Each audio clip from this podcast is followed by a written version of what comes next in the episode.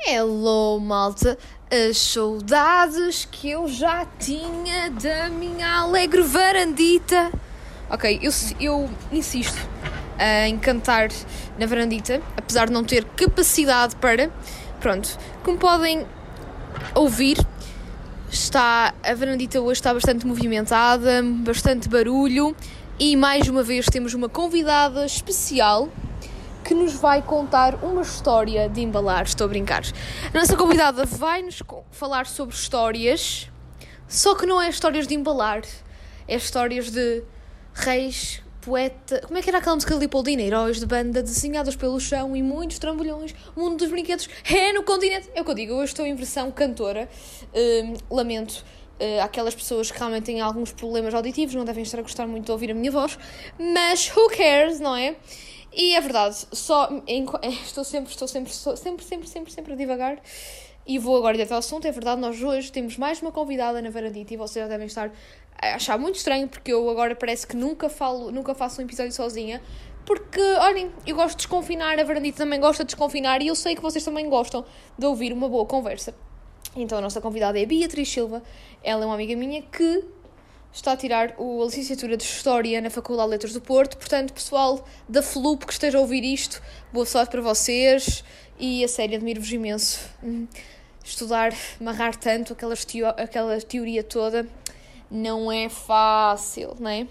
Mas pronto, então ela vai nos contar curiosidades sobre o Antigo Egito, sobre, sobre os romanos e depois vamos até à atualidade, vamos falar um bocadinho o que está a passar agora no mundo e também a, vamos também ao século XX, obviamente, falar um bocadinho sobre os regimes totalitários. Pessoal que gosta de história vai adorar este podcast. Pessoal que já não simpatiza tanto com história e diz que histórias são aquelas que, é pra, que são histórias de adormecer, se calhar vão realmente achar este podcast, este episódio de Varandita uma seca, mas pronto, se, tiverem, se acharem seca, bebam água que isso passa. E agora que vem ao jingle para começarmos este episódio da, da melhor forma, não é verdade?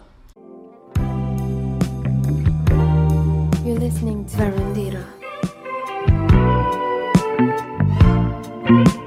Eu sou a Beatriz, conheço a Maria desde o meu décimo ano, uh, fomos colegas de carteira, como diriam as nossas avós.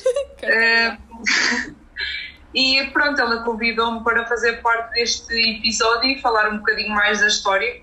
É, acho que é o melhor que eu vos tenho a falar neste momento reuni aqui fatos opa, que podem nos dar uh, umas risadas que são engraçados, são Sim, assim são mais... curiosidades, curiosidades que não dão necessariamente é. na, nos livros de história, não é?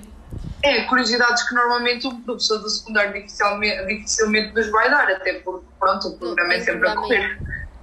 Por favor, eu quero, eu quero ir para o Egito. Achas que podemos clicar no botão da máquina do tempo para ir para o Egito? Achas? Podemos. Então, Olha, bora. Assim, toda a história do Egito é completamente impossível resumir num, uh, num podcast. Claro. Mas, uh, opa, eu separei aqui umas teorias que eu gosto muito, porque eu gosto de que os egípcios eles uh, tinham uma mentalidade bastante engraçada. Tu vais ver as teorias e os pensamentos deles e achas super engraçado. E por isso é que é uma cultura, normalmente o pessoal gosta tanto. Uma civilização que capta. Um, pronto, eu tive contacto na faculdade com esta hum, civilização na, na cadeira de civilizações antigas e realmente o pessoal adorava. O pessoal estava sempre a, perguntar à professora quando é que íamos chegar ao Egito. Pois é, é isso, porque até nos filmes e tudo é. temos aquela magia, não é? O Rio Nilo, é, é aquela magia. coisa. Pronto. Portanto, olha, vamos então, então recuar no tempo. que dizes? Vamos. Vamos então. Uh, as teorias que eu separei aqui são as teorias da criação do mundo, que eu acho que são. Uh, foi a aula que mais deu assim aquele suspense, que é que estes gajos andaram a inventar e eu, pá, eu acho que são muito engraçadas. Eu deixei para, para o pessoal que nos está a ouvir, a Maria não faz ideia do que é que eu aqui vou dizer, porque eu não quis dar spoiler. É mesmo isso, eu estou a zeros, malta. Eu até gosto quando os convidados têm essa cena, porque eu estou a zeros mesmo em relação a tudo o que vai se passar neste podcast. Ela vai ter a reação também. Uh, pronto, como se estivesse a ouvir isto. Estivesse a ouvir pela primeira vez, porque vai ser, vai ser, é verdade. É, exato. Exato, estás a ouvir isto pela primeira vez e eu também ouvi isto a primeira vez este ano, também não, não sabia okay. e para que conste também uh, eu vou dizer aqui muita coisa e não quer dizer que eu seja nenhuma profissional, lá está, eu estou no meu primeiro ano da licenciatura, uh, há muitas coisas que eu não sei, eu acho que é isso que torna a história interessante, porque tu olhas para a história e tu sentes-te uma ignorante quanto mais tu sabes, mais queres saber e percebes que não sabes nada. Pois. E, portanto, pronto, posso fazer aqui alguma coisa errada, provavelmente vou dizer, mas quero que saibam que, pronto, eu estou a basear naquilo que eu aprendi, em outros anos, daquilo que me ensinaram, e pronto, e acho que é essa a parte engraçada da história, nós cada vez aprendemos mais e aprendemos com os nossos erros. É aprender com a história que, que nos apercebemos um bocadinho do futuro, não é? Que a história ensina-nos o futuro, é cíclica. Aí, a essa parte de aprender com os nossos erros lá mais para a frente. Oh meu Deus, mal posso esperar. Pronto, então agora eu vou falar um bocadinho das teorias. Estas teorias de criação do mundo, elas va- variavam de cidade para cidade, porque pronto, nós sabemos que o Egito era um Reino Unido, porque eles eram governados apenas pelo, pelo mesmo faraó, só que estás a ver na Grécia, de cidade para cidade, eles faziam culto a um, a um deus Tinha um Deus diferente. Eram politeístas e faziam, por exemplo, em Atenas, tu fazias o culto à deusa Atena. Ah, e, portanto, isso no Egito também ah, acontecia. E se variasses de cidade para cidade, eles não só adoravam um deus ou deuses diferentes, como também eles tinham teorias desta criação do mundo de maneiras diferentes. Então, tinhas a cidade de Mênfis, vamos começar pelos mais sólidos. Tinhas a cidade de Mênfis, que eles acreditavam que o seu deus, o deus Ptah, tinha criado o mundo, os deuses e o homem a partir da fala, que é o verbo divino. Portanto, ele começou a falar e criou o mundo. Pronto. Então, pera, a fala era o verbo proibido, é isso? o verbo divino. Divino, ah, estou a perceber, proibido. Ok, verbo divino, falar. E, e tem Exato. sentido, não é? Porque falar é importante. Nós sem fala não, conseguimos Sim. fazer comunicar, não é? Sim, dá aqui uma importância à fala que, pronto, não é dada, se calhar, nas outras. eh, pronto. Depois temos eh, a cidade de Ansuão, em que o seu Deus, o Deus Cum, teria criado o mundo através do seu trabalho com as mãos, ou seja, ele teria pegado em argila e começou a moldar o mundo, os deuses e os homens. Ou seja, a conjunção dele, do trabalho das mãos com a argila, ele criou tudo isso. E tu vês que eh, a hierarquia que eles criam para a criação do mundo é sempre o mundo, os deuses e os homens. Ou seja, houve uma divindade que primeiro criou o mundo, depois criou os deuses e só depois é que criou o homem. Sei. E depois, opá, temos a mais descabida, hum, que é aqui uma cidade que eu até tenho medo de enganar a dizer o nome dela, que é Heliópolis. Acho que. Opa, eu acho que quando tiver um filho vou-lhe dar esse nome. Eliop. Ah, acho que sim. Eli. Eh, eh, olha, a professora vai achar muito engraçada a chamada. Eliop! Não consigo. Pronto, e isso, então se relacionar com esta teoria, acho que ainda vai achar mais Opa, engraçado. diz-me a teoria que eu já vou ao notário que daqui a 10 anos, quando filho, vai ser assim. Primeiro, o deus da cidade, para os portugueses já tem um nome assim um bocado caricato, chama-se Atum, deve ser Atum, Atum. escreve-se Atum, já agora. Eh, e ele, pronto, os, os egípcios habitantes desta cidade diziam que ele teria criado o mundo através da masturbação. O quê? Como se... Ok, criou. É pá, a Igreja Católica é Adão e Eva, né? Tipo, o reino proibido ali, pronto, é pá, sério. Mas para a masturbação teve que haver alguma coisa ali para. É pá, não entendo, não me percebo, não É, percebo. e, e depois esta, esta história ainda envolve mais para a frente incesto e muitas outras coisas. Hum, safados, esses egípcios, esse atum. É o atum. Porque ele, ele, através do semen dele, então ele terá criado duas outras divindades. Eu não sei, ou seja, já não lembro ao certo o nome delas, mas sei que uma delas era o ar seco e a outra era o ar úmido. Oh, E depois eles têm mais filhos e depois já lá incesto no Agora, meio. sempre que alguém me falar, ai, o ar hoje está muito seco, eu só me vou lembrar dessa teoria, que nojo. Agora já nojo. sabes como é que nasceu o ar seco. Está o ar seco, ou na, na temperatura, estás a ver? Hoje em Portugal continental o ar, o clima está seco, nomeadamente o ar está seco. Foi graças ao deus egípcio. Oh, pá, acho que- Ai, sério. E pronto, foram estas as teorias da criação do mundo de parte dos egípcios. Mas pronto, continuando a tua linha de pensamento que eu não quero uh, corrompê-la, digamos assim. Não, mas isso que tu estavas a dizer é completamente verdade. E pronto, é o que eu referia em, cima. Eles davam muita importância mesmo a isso e à vida pós-morte. E que eles acreditavam mesmo que os entes queridos podiam vir visitá-los e, e que andavam por aí.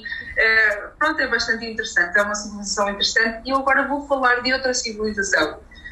a quem devemos muito, muito mesmo, e que opa, também é uma civilização que acho que capta sempre muitas atenções, que eu, eu opa, tenho outra que ainda me capta mais as atenções e os amores, mas esta aqui, pronto, acho que todos nós devemos, porque somos fruto dela e somos muito devedores a ela, que é a civilização romana. Romana. Pronto. Eu, eu tenho assim uma paixão maior ainda pela civilização grega. Eu também, eu achava que ias falar dela, porque como é a Grécia, pá, nós em, em tudo, democracia, filosofia, tudo, uh, epá, bebemos da Grécia, mas dos romanos ainda mais, porque somos, epá, Sim, Fomos- pronto, e eu agora, eu acho que a coisa mais interessante que tem eh, em Roma, não é a mais interessante, assim, a mais caricata, são os imperadores romanos. Porque digamos que alguns tinham a sua dose de loucura e foi precisamente esses que eu, eh, que eu selecionei e vou falar e de certeza que muitos conhecem os seus nomes, outros conhecem-se as coisas loucas que, que eles fizeram. uns até têm nomes de saladas, César. Exato. Há uma salada que é César, que é bem boa. Eu vou começar por falar de um que eu acho que toda a gente já ouviu falar eh, dele, seja certeza conhecem o nome ou conhecem a loucura que ele fez. Eu acho que toda a gente já ouviu falar do imperador que nomeou o próprio cavalo para cônsul. Foi o, o Calígula, nosso amigo Calígula. Eh, Ele nomeou o próprio cavalo para cônsul, portanto, era um dos cargos mais importantes do Estado romano. O cavalo era o melhor amigo do homem, bora pôr o cavalo. Ele percebe realmente. Ele levou isso, ele levou isso à risca. E eh, pronto, ele também, estás a ver aquela expressão que nós temos muito, às vezes, que os romanos deitavam as pessoas aos leões, às vezes, eh, Sim, sim, às sim. vezes em Roma já era já tirado aos leões. Pronto, também foi ele que determinou que os criminosos deviam ser servidos como refeições vivas para animais selvagens. E era, e era tipo o motivo de cultura. Era, era, um, era, pronto, era uma maneira de, de. Como é que eu vou te explicar? De acabar, Sim. com o, de acabar com o criminoso, mas era também entretenimento puro entretenimento para. Não era, não tem, eles não viam, isso era só na altura dos Era uma gladiadores. espécie de fogueira da Inquisição que iam as pessoas iam lá ver. Eu se calhar estou a fazer uma certa confusão. Eu sei que depois tinhas os gladiadores de Roma, no Panteão e tudo mais. Não sei se já é nessa altura que começou a haver esse, esse hábito de, de ir de- dos gladiadores, de ir para o, para o Panteão e ver pronto, os leões contra o homem, portanto, o, o ser humano contra o animal. Não sei se surgiu nessa altura. Surgiu nessa altura ou foi depois? Sabes que o ser humano sempre teve eh, aquele interesse pelo sofrimento alheio. Sempre. E eh, pelo caos. Eu acho que o ser humano sempre teve uma inclinação para essa parte. Portanto, claro que, que esses eventos eram sempre, eram sempre assistidos por muita gente. E por acaso, os gladiadores já vou falar porque houve outro imperador que teve uma loucura relacionada a essas batalhas de gladiadores. Portanto, vamos passar. eh, que ele, é já, ele vem já a seguir. Foi o cômodo, eu gosto muito de chamar cômodo. Cômodo, ele chama-se cômodo. Cômodo. Será que tem a ver com aquela expressão Ah, és muito cómodo, tipo, és bué tipo, ah, aco- acomodas-te bué Será que tem a ver com- desse, desse imperador? Tipo, que era um gajo que se Opa. acomodava bué, que não fazia nenhum? Se ser cômodo eh, significa achar-te um semideus, talvez. Se calhar, sou, não faço nenhum, sou um semideus Então, Portanto, pronto, cômodo. lá está o cômodo, como eu já tinha dito, ele achava-se um semideus, um semideus bastante conhecido por toda a gente, ele achava que era o Hércules. Ele tinha na sua cabeça. o ele era filme. Hércules.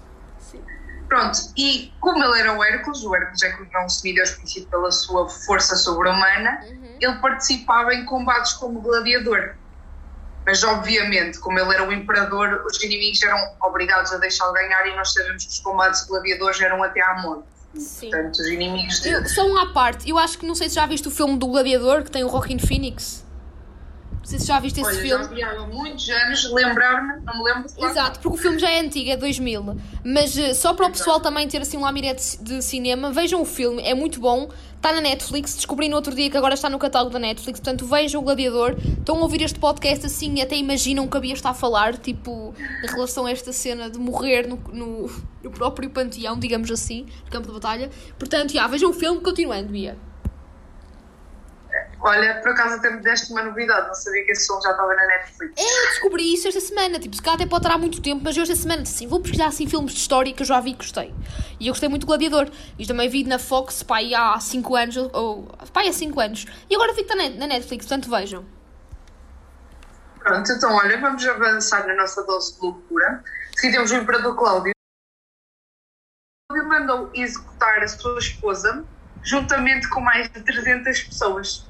Porquê? Porque ele desconfiava que a esposa organizava orgias uh, e que essas 300 pessoas eram participantes. Portanto, o- ele, manda, ele andava nos ácidos, só pode. Em Roma já devia, devia haver droga assim livre, só pode. Então, olha, houve lá esta, é que uma das decisões que ele, eh, que ele eh, fez foi autorizar a livre flatulência nos banquetes, ou seja, pode soltar flatos nos banquetes do Cláudio que ele não te vai tirar aos leões. Então, então quer dizer que nos outros, os outros imperadores, se alguém largasse a bombinha e era atirada. Leões. ao- Era verdade, isso é verdade. Se, tu te largasses em público nos outros imperadores, tu eras atirado aos leões, o Cláudio é que era o piedoso, digamos assim, que só tinha, Olha, não, só tinha não ódio pela mulher e pelos, pelas 300 pessoas que também odiava. é, ele não gostava de orgias, Sabes porquê? Porque se calhar nas orgias há muita flatulência. Ah, não, mas ele, ele é. Ele está na paz, ele não se importa com a Agora não sei. Sério, ele eu- tem alguma coisa contra os orgias, isso já percebemos. Agora, contra os flatos, se calhar o homem tinha algum problema e não queria ser julgado socialmente, então, olha, ele liberalizou aquilo e assim fica sempre bem visto. Acho que essa ideia é mais, a mais certa, pelo menos. Acho que tem mais sentido. Ele largava-se, comia à vontade deitado, também não processava, o estômago não digeria a comida e era assim. Oh pá, adoro. Continua a série. Muito bom. Olha, depois temos o mais doido dos Uhum. doidos. Eu acho que este aqui todo- toda a gente conhece, o Imperador Nero, eh, mas se calhar não faz ideia de metade das coisas que ele fez.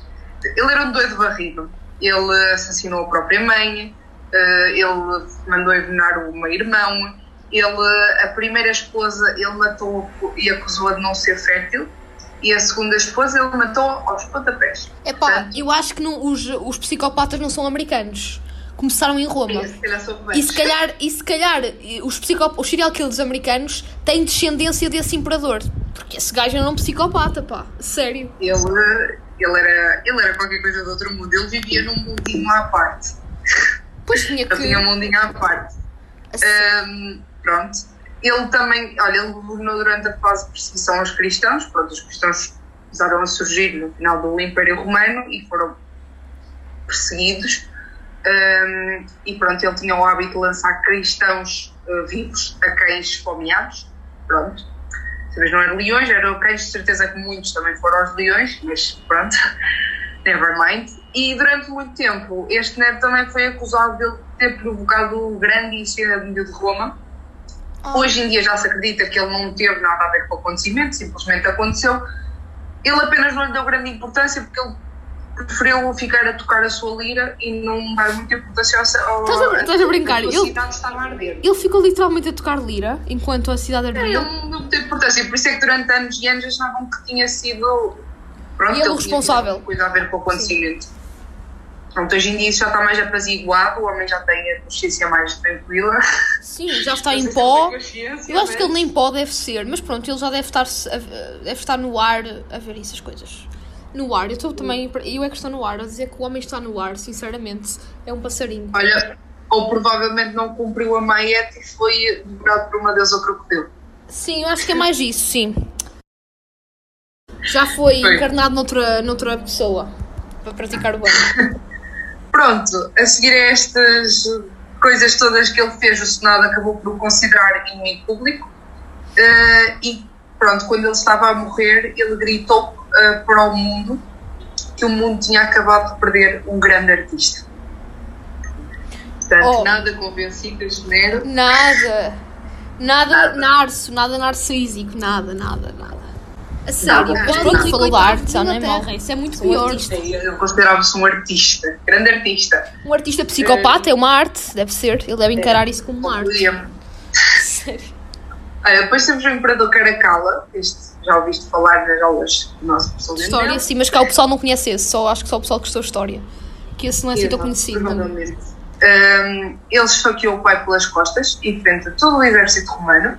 Se calhar eu acho que isso tem a ver, aquela expressão que nós temos que é espetar a faca pelas costas, de, de, como sinal de traição, que temos muito essa expressão. Ai, és meu traidor. Do, do viriato. Sim, pode, é isso que eu ia dizer. Pode ter a ver com o, viri, o viriato, mas também podemos até ter de se calhar uma, uma, uma analogia com, os, com esse imperador, se calhar, sei lá.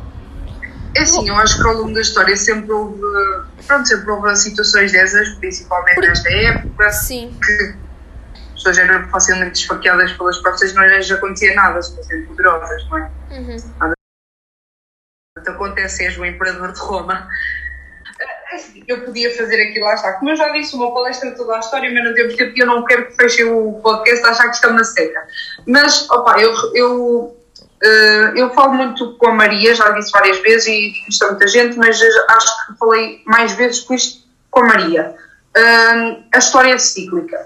Isso, obviamente, é como a economia, como tudo, as, lá está, as crises são cíclicas, a economia é cíclica, a história também é cíclica. E a, as coisas que nós vemos já acontecer. Na atualidade, é, enquadram-se, não é? Lá está, aquela coisa, aprender com os erros. Eu acho que na história nós temos muito que aprender com os erros dos outros para salvaguardar o nosso futuro.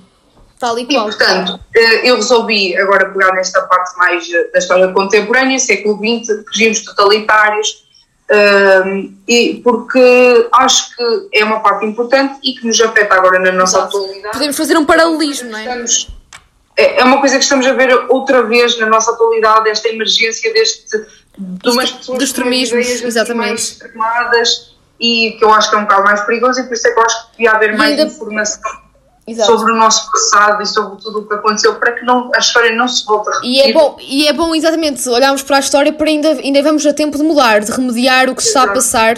E é bem isso, Exato. a história é cíclica e eu não sei se tu, tu que és história também sabes disso, obviamente, mas por exemplo, nós agora em 2020 tivemos o, o Covid, não é?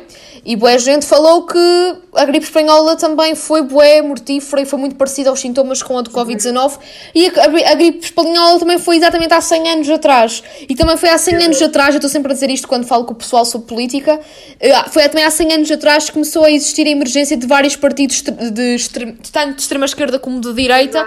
Aí na Europa foi mais da direita, partido nazi, partido, depois o Estado Novo foi exatamente, ah, vai fazer 100 anos, acho que é o ano, eu não quero errar datas, mas pronto, foi nos anos 20 que uh, o Hitler criou o partido nazi. Exato, e depois foi nos anos 30 que isto foi imposto e posto em prática. E o que está a passar em Portugal e também no mundo, se formos olhar para a Europa, também está a acontecer o mesmo. Estão a emergir partidos extremados. Aí na Europa é mais extrema-direita e aqui em Portugal também já temos extrema-direita uh, no, no, na Assembleia, no Governo foram os portugueses que colocaram, mas nós temos que, que pensar na história, porque por Olha, muito triste que tenha. Mas precisas muito longe. E se serem os portugueses, também foram os alemães que fizeram com que Hitler subisse ao poder. E, ele subiu a partir de eleições, ele subiu de maneira. E através. Eh, exatamente. E através do discurso populista, porque todas as, as extremas todos os partidos extremados são assim, não é? Eles têm discursos populistas claro. para dizerem aquilo que o povo quer ouvir, mas depois na prática, obviamente, que não vão executar sempre. e vão sempre subornar o povo e depois põem em parte a cultura e a arte, que é aquilo que faz com que o povo tenha espírito, algum espírito crítico. Fala-me sobre Estado Novo, por favor, para o pessoal que não está tão. não, não percebe tanto da cena da história contemporânea, porque eu, é assim, não é só a história do Estado Novo que eu gosto, eu gosto da história contemporânea, coisa que tu não gostas tanto, não é? Porque já confidenciaste comigo Opa, que não Eu gosto, tanto. gosto, mas uh, se calhar não tenho uma preferência tão grande. Se calhar, uh, pá, se me deres assim uma idade antiga, eu. Okay, eu já não. Eh, eu, eu gosto muito mais mas, da história contemporânea. Mas eu acho que a história contemporânea tem uma importância muito grande. Uh, principalmente esta parte do século XX, lá está, é o que eu digo, história cíclica, temos que aprender com os erros, eu acho que principalmente o século XX está-se a repetir muito uh, neste século XXI e eu acho que pronto, é preciso ter cuidado.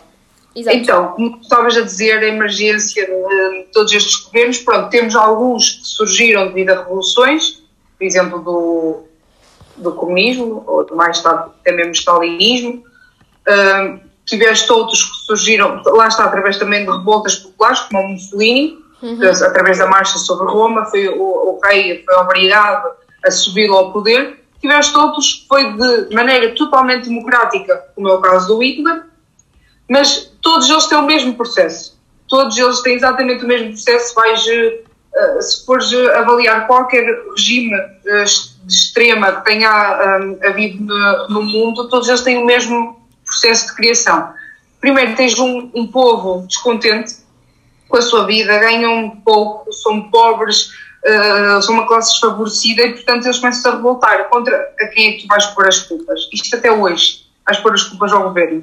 Se estás de mal, a culpa é de quem? É do governo. o governo é que não sabe administrar, o governo é que não põe leis que protejam, impostos altos, não sei o quê. Estás sempre a reclamar e depois as culpas são sempre postas no governo por exemplo, o caso da Rússia, porque eu não quero romantizar de nenhum lado da história, todos os extremos são maus. É isso, eu acho que é muito fazer este disclaimer. É. Ainda houve um episódio do Vanadita que eu falei sobre a cancel culture e é isto que eu quero uhum. dizer. Tipo, eu acho que estamos hoje numa onda que só falamos da extrema-direita, mas também a extrema-esquerda é muito grave. Nós não podemos só olhar para um lado da história, não podemos romantizá-la, exatamente. Tudo o que é extremado é mau, nós temos que ter um equilíbrio. A democracia tem que ser equilibrada. É só porque há muito pessoal hoje em dia que está a banalizar a palavra fascista, insulta toda a gente a dizer fascista, mas também a extrema-esquerda também é muito grave e também tu vais cá a falar disso, mas tipo, na Revolução Bolchevique chegou a existir canibalismo por causa da, do nível extremo de pobreza que estava a existir. Não, e os genocídios que nós conhecemos como sendo parte dos regimes fascistas ocorreram e ocorrem até hoje nos governos comunistas. Exato. Por isso é que eu digo, não, não, todos ser evitados, todos eles. Eh, e lá está, tu na, o que é que tinhas na, na Rússia, na União Soviética, o que é que tinhas antes da Revolução de 1917? Tinhas um, um governo de monarquia absoluta, tinhas um, os proletários descontentes com a sua vida, pobres, a passar fome, a passar grandes dificuldades. Chegou Lenin, inspirado nas ideias de Karl Marx, e levou uh, a Revolução Russa, né? Revolução de Outubro, que nós conhecemos, que deu lugar então à implantação do comunismo um, na altura, pronto, numa versão, bah, eu não gosto de ter uma versão mais leve, porque acho que consegues ter uma versão leve de extremos, mas que o Stalin levou aquilo a um extremo completamente diferente, levou. É sim, exato, é o que estavas a dizer, o Lenin foi o que criou. No entanto, as pessoas ainda simpatizavam, digamos assim, com a, com a ideologia é, do Lenin. Foi totalmente grave. Ele também levou aquela parte inicial da nacionalização total da economia foi extremamente gravíssimo porque muitas pessoas morreram, aquilo levou pessoas a, a, a, morrer à fome e lá está, é aquela parte do canibalismo que até se vê em alguns documentos, muitas retratações, pessoas a terem que vender os filhos, pessoas a passar fome, ele matou muita gente pelas medidas de nacionalização que ele fez. E o canibalismo eram. As pessoas chegavam a, por exemplo, porque eu vi num documento, até foi num documento de história, lá no, no manual, que depois eu fui ver, e também num documentário que deu na, na, no canal da, do canal História, as pessoas, uhum. por exemplo, até queriam ter bastantes filhos e quando tinham os filhos não era, nesse, na altura então da Revolução, da Revolução de Outubro, depois, no período depois, não era para cuidar dos filhos, nem era para ser mão de obra barata, era para comerem os filhos. Elas tinham, e eu vi num documentário que era mesmo nojento, ela, por exemplo, tinham o bebê e depois matavam-no para comer. Portanto, as pessoas, o alimento delas, elas faziam-no e geravam durante nove meses, ou o que fosse, para comer. É, é, é, lá está, é aos extremos e nunca. Muito... E, eu acho que ninguém fala disto. Uma... Pouca gente fala disto. É, nunca se fala disso. Eu acho que há sempre uma tendência, como o Stalin foi tão mal visto, eu acho que há uma tendência sempre de romantizar um bocadinho a política de Lenin. Mas nós temos sempre que ver que é um extremo e não dá para. É, é um extremo, não deixa de ser extremo, nunca deixará de ser extremo. Pessoas morreram à fome. Lá está, depois veio a nova política económica resolveu tudo. Não, não resolveu tudo. Melhorou, melhorou. Mas não dá, as mortes que estão para trás e todas as dificuldades que as pessoas, uh, que as pessoas passaram não serão apagadas nunca da história. Pronto, lá está, vem, vem sempre este salvador da pátria. Na Europa, muitos se viu, as pessoas inspiradas pelo que tinha acontecido na, na, na URSS também começam a querer, o Partido Comunista começa a dar realmente apoio uh, às pessoas para fazerem estas revoluções, só que depois houve, outros, houve alguns países onde veio lá assim, os iluminados, um, tens na Itália o Mussolini, que foi, foi realmente o criador da ideologia fascista, e uh, inspirado nele o Hitler, Salazar, Franco, por aí fora. Então pronto, aparece sempre um, um, um salvador da pátria, no nosso caso foi o nosso querido António de Oliveira Salazar, querido, uhum. quem diz. Pronto, o que é que ele fez? Convidado para uh, Ministro da Economia. O que é que ele conseguiu? Conseguiu equilibrar as balanças e até mesmo fazer com que as despesas fossem uh, inferiores uh, às receitas do país. Foi bom Muito para a nossa economia e foi tão bom para ele, foi tão bom, bem visto, que chegou mesmo a presidente do Conselho. E depois ele fez um, uma coisa que eu acho extraordinária, que é a Constituição de 1983.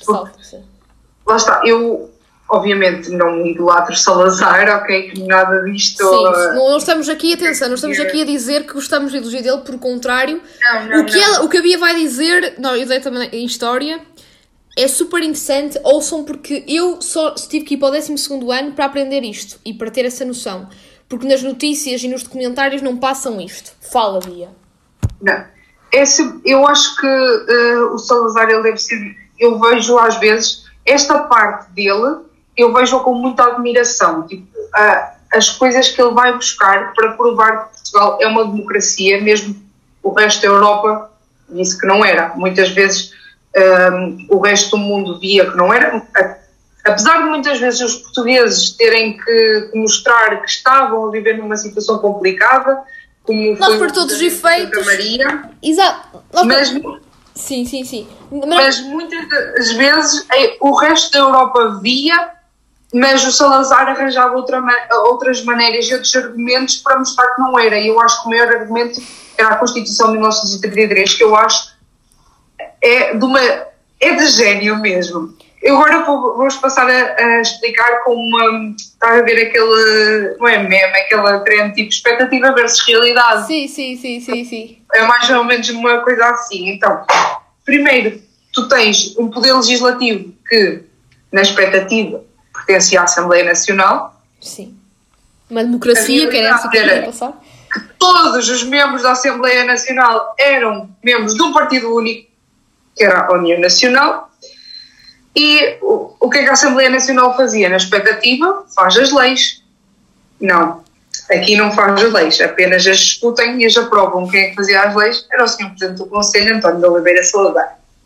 O Poder Executivo, na expectativa, pertence ao, ao Presidente da República, por sua vez também tem poder de, votar as leis, até me engasguei aqui toda, e também pertenceria ao Governo mas a realidade é que o Presidente da, se o Presidente da República não concordasse e tentasse votar alguma lei, o, um, o Presidente do Conselho poderia anular essa decisão do Presidente da República e o governo era presidido pelo Salazar. Portanto, ele, era ele que nomeava e demitia os membros do governo. E depois tens o Poder Judicial, obviamente, tens aos tribunais, mas depois há aqueles que não. É que, na realidade, esses, os membros dos tribunais também eram nomeados e demitidos por Salazar. Portanto, ele acabava por controlar de forma indireta e direta os três poderes. Portanto, o que, o que ele diz é: somos uma democracia, temos eleições, no entanto, só um partido único.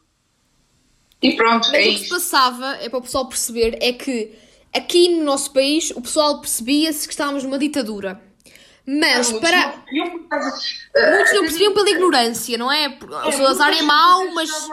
A não perceber, porque lá está, ele, ele mesmo ele promovia, uh, promovia a vida nas aldeias, a vida do campesinato. Porquê? Porque as pessoas normalmente, se fosses para, para, se fosses para as grandes cidades, se tivesses contato com o mundo exterior, ias aprender, ias ser. Ias ter espírito crítico porque o Salazar Exato. não queria que ninguém tivesse. Ele preferia que o pessoal fosse todo Portugal rural. Ele fazia muito esta alusão que era em Portugal Sim. rural. Não, que eu tinha esta voz na rádio era incrível. Que eu, eu vejo tipo séries que retratam essa altura que lá me bem riso, a voz dos locutores de rádio. E na altura. E tipo, ele fomentava a vida no campo porque aí está, as pessoas no campo trabalham e dormem.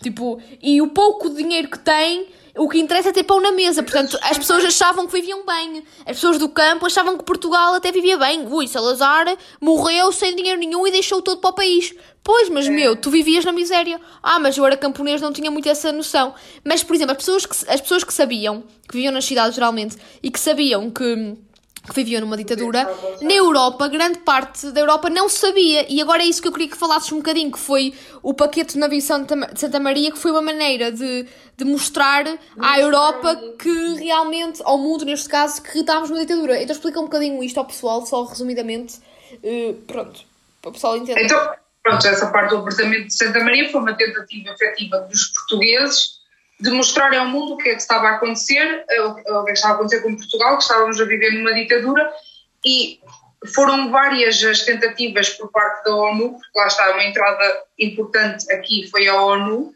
criada após a Segunda Guerra Mundial, em 1945, eles tinham um, uh, eles defendiam o princípio de, da independência das colónias, ou seja, todos os povos deviam ser livres e deviam ter a sua autoadministração, como é óbvio. Um, e o que é que Salazar fez?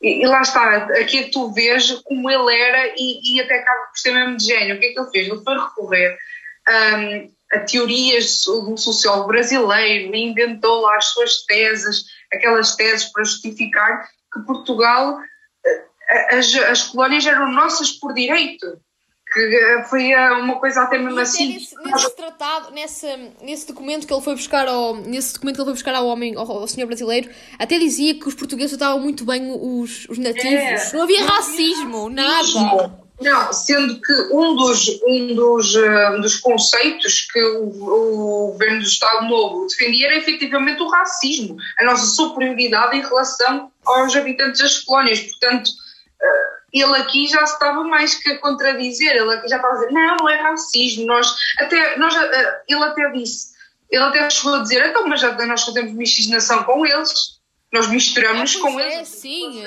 Mas como é que, é aquela coisa, tipo, ah, eu não sou racista, até tenho um amigo que é preto.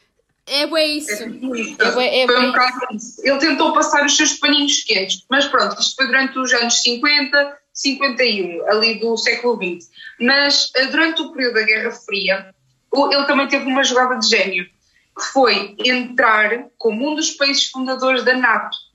Isso sim, foi uma jogada de gênio porquê? Porque só eram países uh, pertencentes à NATO, um país que fosse uh, democrata. Uma democracia, só um país demoliberal e que fosse capitalista, essas coisas todas. Só um país assim é que podia entrar para a NATO, ou seja, Portugal não só entrar para a NATO como ser um dos países fundadores da NATO é qual? era meio que uma chapada de luva branca. Estão a ver? Estão a ver? Nós somos, eh, nós somos uma democracia. Então porquê nós não somos uma democracia? A, um, a acusar de ditador. Eu sou um democrata. Eu sou um democrata, então. A coisa mais democrata que há. Isto é que eu acho uma hipocrisia. Um, um, um senhor deputado que anda aí que eu não, não lhe quero dar bloco, portanto não lhe vou dar. Eh, não, ok, já percebi qual é. Mas acho, acho, que toda a gente percebe quem é. Ele dizer que é a pessoa, o candidato mais democrata, a pessoa mais democrata que está na Assembleia eh, da República. Caramba, um ditador do século XX dizia a mesma Também dizia o mesmo, não é verdade? Dizia a mesma coisa. Estava constantemente a arranjar uh, maneiras e maneiras de mostrar que realmente era um país democrático. Justificava-se sempre. E outra coisa é, que. que... Mil e umas justificações, entrou em fundações que só aceitavam uh, uh, países democratas, tinha esta Constituição toda com senãos. Ele conseguiu a artimanha de dividir todos os poderes, mas ao mesmo tempo, ao mesmo tempo tê-las todos em si, todos na mesma pessoa. Ou seja, eram, lá está, tal como Otaviano tinha feito no Império Romano, este regime de aparências, respeitou todos os todas as estruturas da República, mas controlava-as todas. E é um bocado o que Salazar e todos os outros líderes uh, de regimes totalitários acabaram por fazer. E cabe-nos a nós realmente olharmos para a história e aprendermos alguma coisa com ela e percebermos Exato. que não devemos dar palco a este tipo de oradores e de políticos, porque assim, o Salazar era um excelente orador, porque ele conseguia manipular Exato. qualquer pessoa porque ele tinha realmente o poder de oratória, como qualquer político, apesar que há muitos políticos que não têm este poder de oratória. Um, e é assim. Mas eu acho acaba por ser um bocado um ponto em comum em todos estes líderes que tu vês, porque tu vês uh, ah, um, também aqueles discursos do Hitler e tudo, eles tinham muito, eles eram bons oradores, eles conseguiam cativar o povo, e depois havia sempre, havia sempre um ponto em comum a, a, a todos, é que eles tinham uma minoria sempre a atacar tinham sempre uma minoria. No caso de Portugal, os povos das colónias, no caso de, de, da Alemanha, tinhas os judeus e as outras minorias étnicas. Tens sempre algo para mostrar ao povo: eu é que vos vou dar a salvação, eu é que vou salvar aquela, aquela glória toda do, do chefe político. tens sempre essas coisas em comum. Eles são ótimos oradores, é isso que os destaca. E nós temos que ter cuidado, temos que pensar: será que isto é mesmo como esta pessoa está a dizer? Será que não é de outra forma? Será que ele não está a exagerar? É um Será que, será que se ele chegasse ao poder, será que ele podia realmente, por, eh, por- pela estradinha que ele quer seguir, será que ele ia realmente mudar esta situação que ele está a criticar? Ou será que é tudo garganta, como se costuma dizer? É, é bem isso, e acho que é bem importante e acho interessante estarmos a falar disto no episódio, neste episódio, porque estamos numa altura muito muito crítica, digamos assim, no nosso, pelo menos em Portugal, a nível político, e acho que o, acho que o segredo é não darmos palco. Exato. É o que estavas a Porque, dizer. se os deixares no anonimato, eles nunca vão passar de onde estão. Exatamente, porque se não tiver visibilidade nenhuma, ninguém conhece. Só Exato. alguns que estejam realmente no meio da política e que percebam quais são os que estão a emergir e que possam realmente. Mas o problema dessas pessoas é que sabem sempre o que é que hão de fazer para ter palco. E se só têm palco de uma Sim. maneira, têm uma. Têm Fazem palco. sempre cenas polémicas. Exato, é e pelas polémicas. Tu, se fazes uma polémica, ganhas muito palco. És logo conhecido. Que há logo pessoas que é este gajo, o que é ele está a dizer, o que é que ele disse isto, É muito atacou isso. esta pessoa. Força tudo. Claro. Pronto, olhem, e é assim, desta viagem histórica, voltamos à atualidade, portanto, nós fomos mesmo à, à parte de civilização antiga, É. egípcio, a- eh, era egípcia, não é? Eh, romana, e depois fomos para o Estado Novo, para a Idade Contemporânea, e agora voltamos à atualidade, portanto, a nossa viagem no tempo acabou. E é assim, o podcast, a história de hoje chegou ao fim, malta, é verdade. Ahm, e o podcast está a chegar ao fim, e como é óbvio, eu vou, vou, vou me despedir de vocês e depois a Bia vai escolher, uma- vai se despedir daqui do, deste episódio e vai se despedir com uma música que eu não faço ideia que ela, ela, é- ela é daquelas convidadas que não me deu qualquer tipo de, de pista. Estão a ver? Tipo, disse: Ah, sim, sim, tá, estou pronta, estou pronta, fala, fala. E eu, ok, então tipo, já, o que é que vais falar? É pá, vou falar de história. Está bem, pronto, pronto. Pronto, Bia. Mas olha, adorei, adorei esta conversa contigo. É pá, eu para mim estava aqui duas horas, ou três, ou quatro, ou cinco, ou seis, mas eu sei que o pessoal também tem mais que fazer. Já devem ter acabado de lavar a louça, já devem ter Ah, acabado de Estão a fazer tudo. chamar nomes. Uh, não, acho que não. É assim, pessoal, pessoal que possa ter um ódio por história, se calhar pode estar a insultar, mas pronto, não, também eh, não devem estar a ouvir esta parte. O pessoal que não gosta, não está a gostar do episódio, não deve estar a ouvir esta parte, portanto. Mas eu a meio. Eu aposto que o pessoal está a gostar, que gostou.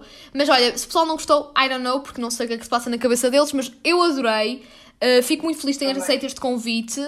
Um, acho que foi uma mais-valia, portanto, para mim, porque aprendi coisas novas e eu que adoro história, é sempre bom aprender mais. E também acho que o pessoal também fica. Também aprende e fica também com outra ideia da história.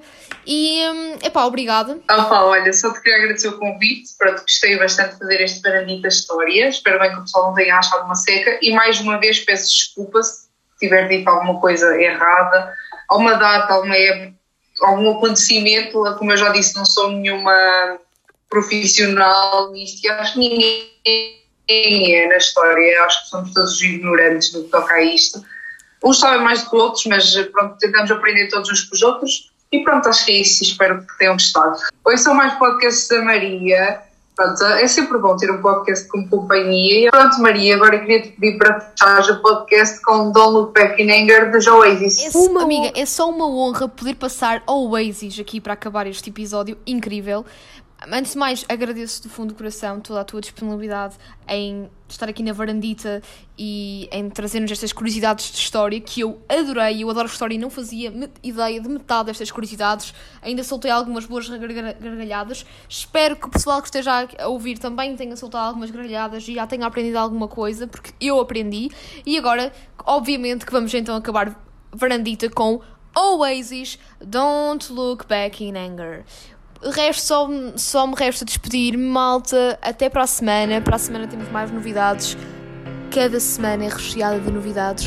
Portanto, aproveitem o momento, aproveitem-o agora ao máximo e divirtam-se.